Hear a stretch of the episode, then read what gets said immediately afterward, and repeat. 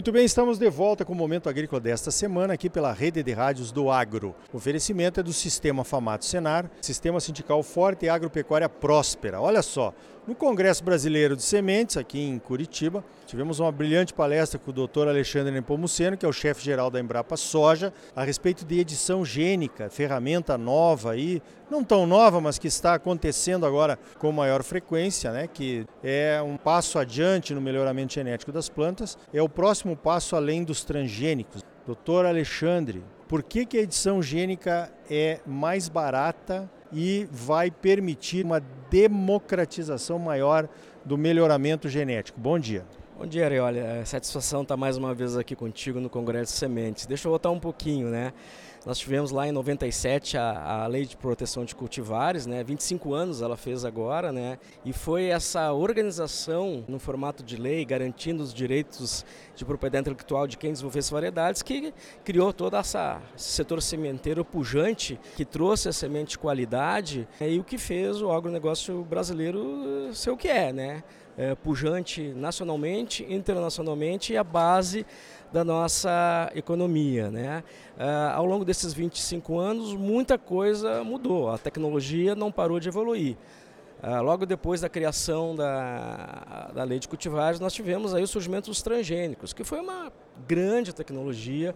É, as plantas resistentes a herbicidas permitiram nós termos aí hoje 60%, 70% da área do Brasil em plantio direto. Isso não seria viável se não tivesse essas plantas com essas características. Nós conseguimos reduzir a aplicação de inseticidas com as plantas resistentes a insetos.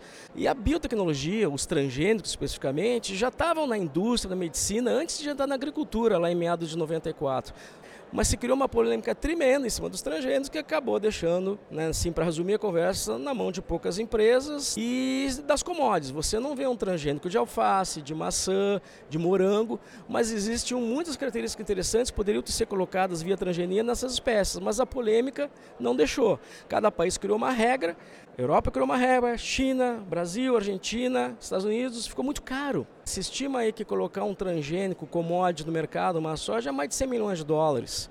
Tá? E até, de novo, a tecnologia continua evoluindo. E aí, em meados ali, perto de 2011, surgiu a técnica de edição gênica chamada CRISPR. A edição gênica já existia na década de 80, mas era cara, demorada e imprecisa. O grande salto que se deu ali em 2011, 2013, inclusive a Jennifer Dono ganhou o prêmio Nobel agora, o ano passado, né? Foi com o desenvolvimento dessa técnica CRISPR, que eu não tenho tempo aqui para detalhar, mas com essa técnica você manipula o DNA da própria espécie. Então você olha outros genes em outras espécies, você na própria espécie, por exemplo, da soja ou do milho, e com essa técnica você faz alterações do DNA focando e introduzir alguma determinada característica de interesse, uma resistência a insetos, uma melhor absorção de nutrientes, uma melhor qualidade nutricional, mas manipulando o DNA da própria espécie e fazendo muitas vezes o que a natureza já faz. Então, o que aconteceu é que houve uma harmonização entre os países, diferentemente dos transgênicos, os países, principalmente aqui nas Américas, fizeram uma legislação mais assertiva, que analisa caso a caso, e quando você tem uma mutação feita para o CRISPR, que poderia ter sido obtida pelo melhoramento clássico, poderia ter sido obtida eh, naturalmente, né? não sei se as pessoas sabem, cada vez que uma célula se divide, mutações naturais ocorrem. Né? A base do, planeta é, é esse tipo de evolução. O que a ciência fez é que, através do conhecimento da genética das espécies que nós trabalhamos, como a soja, milho e tantas outras, né?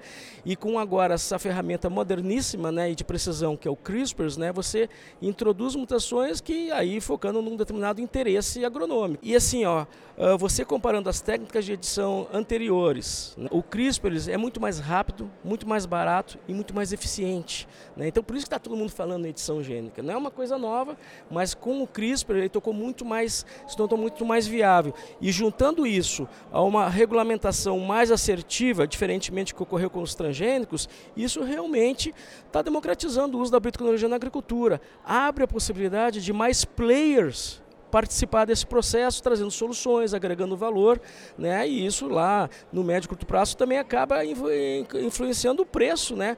De você ter essas soluções para todos os produtores e para todo o mercado. Então a grande diferença dessa tecnologia está uh, aí, a sua eficiência, mas também essa questão de regulamentação, que, como eu disse, foi muito mais assertiva, está sendo muito mais assertiva do que foi com os transgênicos. E foi isso que a gente veio falar aqui no, no Congresso de Sementes.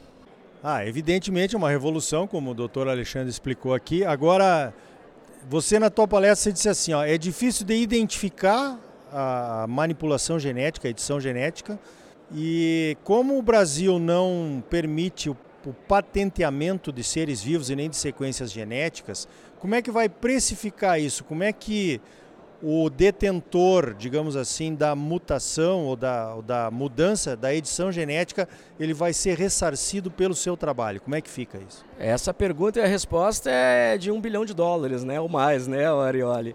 É, realmente, pela legislação brasileira, você não protege sequências, você consegue proteger processos e dependendo da mutação que eu fizer, se eu não te informar, você não tem como detectar. Existem inclusive relatórios da União Europeia mostrando né, que eh, você não consegue diferenciar uma mutação feita com CRISPR, por exemplo, uma mutação que ocorreu naturalmente. Eh, como é que você protegeria aqui no Brasil? No primeiro momento vai ser protegendo a variedade. A, a variedade como um todo você vai ganhar no mercado ali naquele momento inicial de vender o material, mas um competidor vai poder pegar aquele material e lá pela lei brasileira, né? Já a lei americana não permite isso.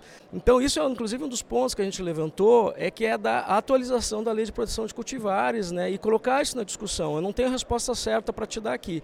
Mas isso é um ponto importante. Se você fez Uh, fazer uma mutação usando uma técnica como CRISPR não é trivial. Você tem que ter todo um conhecimento da genética daquela espécie para saber onde cortar. Não adianta ter uma tesoura que corta com precisão onde eu quero se eu não sei onde eu cortar.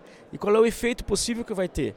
Né? Então tu tem todo um conhecimento que às vezes são 10, 20 anos para chegar à informação do genoma daquela espécie que se eu cortar ou, ou superexpressar um gene naquela rota metabólica com CRISPRs, eu vou ter um ganho agronômico de interesse que depois eu vou botar na minha variedade e aí eu vou vender essa variedade e vou ter o, o retorno. Então a gente tem que ver, né, discutir isso na lei de produção de cultivares, maneiras de proteger proteger isso, porque senão ninguém vai investir para desenvolver novas variedades mais adaptadas usando essas técnicas. É, esse é um assunto de interesse da CNA, pode contar lá com a Comissão de Cereais, Fibras e Oleaginosas. Nós já estamos discutindo internamente como é que volta essa discussão da lei de proteção de cultivares, que eu acho que é fundamental para proteger os interesses dos produtores também, que querem ver uma oferta maior de variedades mais produtivas no mercado. Para encerrar, doutor Alexandre, conta aí para os nossos ouvintes que, que a Embrapa está aprontando para lançar no mercado com essa questão da edição gênica? Olha, nós assim, isso é uma grande diferença, né? Porque a gente tinha coisa muito interessante com transgenia e infelizmente pelo custo não, não foi para o mercado. Uma com edição gênica, nós acabamos de conseguir uh, parecer da CTNBio favorável, a gente apresentou uma planta onde a gente usou CRISPRs para desligar a expressão de lectina, que é um fator antinutricional da soja. Né? Então, nós submetemos uh, para a CTNBio, com base na resolução normativa 16, eles analisaram e disseram, essa mutação poderia ter sido feita, ocorrido naturalmente, ou via melhoramento clássico, foi considerada uma planta convencional. Isso faz toda a diferença, porque imediatamente a gente consegue introduzir essa planta no, no programa de melhoramento e, principalmente, nós fizemos essa mutação em cima mais, das variedades mais produtivas da Embrapa. Então, com a CTNBio dizendo que essa mutação é, não é transgênico, né, que esse material não é transgênico, a gente imediatamente pode testar no campo e se tiver realmente os efeitos que a gente buscou, essa variedade está pronta. Tá? Então eu não introduzo num programa de melhoramento que vai demorar aí 12 anos para chegar na variedade. Então as diferenças somente são, são gritantes. Agora é o seguinte, né, Arioli, você para desenvolver essas tecnologias tem que ter investimento. Tá? A gente tem que a pedir aí apoio do setor produtivo e mesmo do setor público aumentar os investimentos nesse tipo uh, de conhecimento. Né? A gente fala muito da revolução digital, essa todo mundo conhece, né? o drone, o aplicativo, está cheio de startup, mas essa revolução na genética que a gente está vivendo no planeta, né, tem muito pouco investimento no Brasil e principalmente o agronegócio, tendo como base a genética, a gente tem que estar muito atento e fazer esses investimentos e, e fazer com que né, com, com, as instituições públicas, privadas se juntem, peguem esses jovens brilhantes que nós temos aí né, e tragam soluções para o agronegócio com essas tecnologias de ponta.